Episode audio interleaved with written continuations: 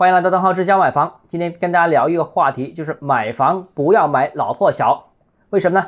如果单纯从投资这一个角度考虑，尽量不要选太老的二手房，尤其是所谓的老破小，增值前景并没有新房或者次新房有前途。为什么这样说啊？原因有下面几个。第一个，土地使用年限有差别，房龄有差别，这个就是比较容易理解了。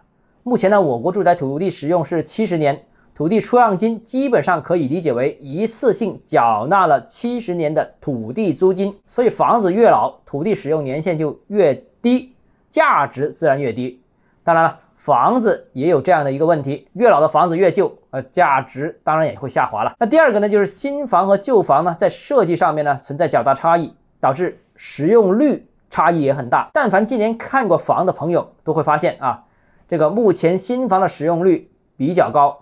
各种偷面积大量存在，比如啊，现在流行的 N 加一户型，就是把一个内阳台做成房间；再比如入户花园啦，其实是阳台啊，所以呢，面积是算一半的。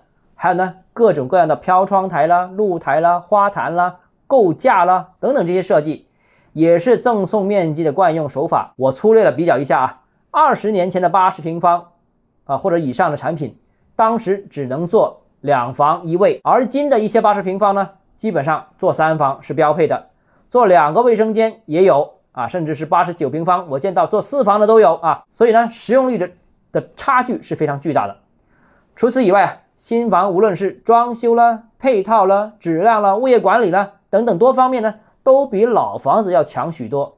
所以啊，新房和旧房相比，新房貌似单价更高，但是呢，产品的优势也很突出。第三点啊。越老的房子呢，金融属性越低。这个怎么说？举个例子啊，如果是房龄超过二十年的房子，申请房贷，无论是银行评估还是贷款年限的上限，和新房和次新房都有一定差距。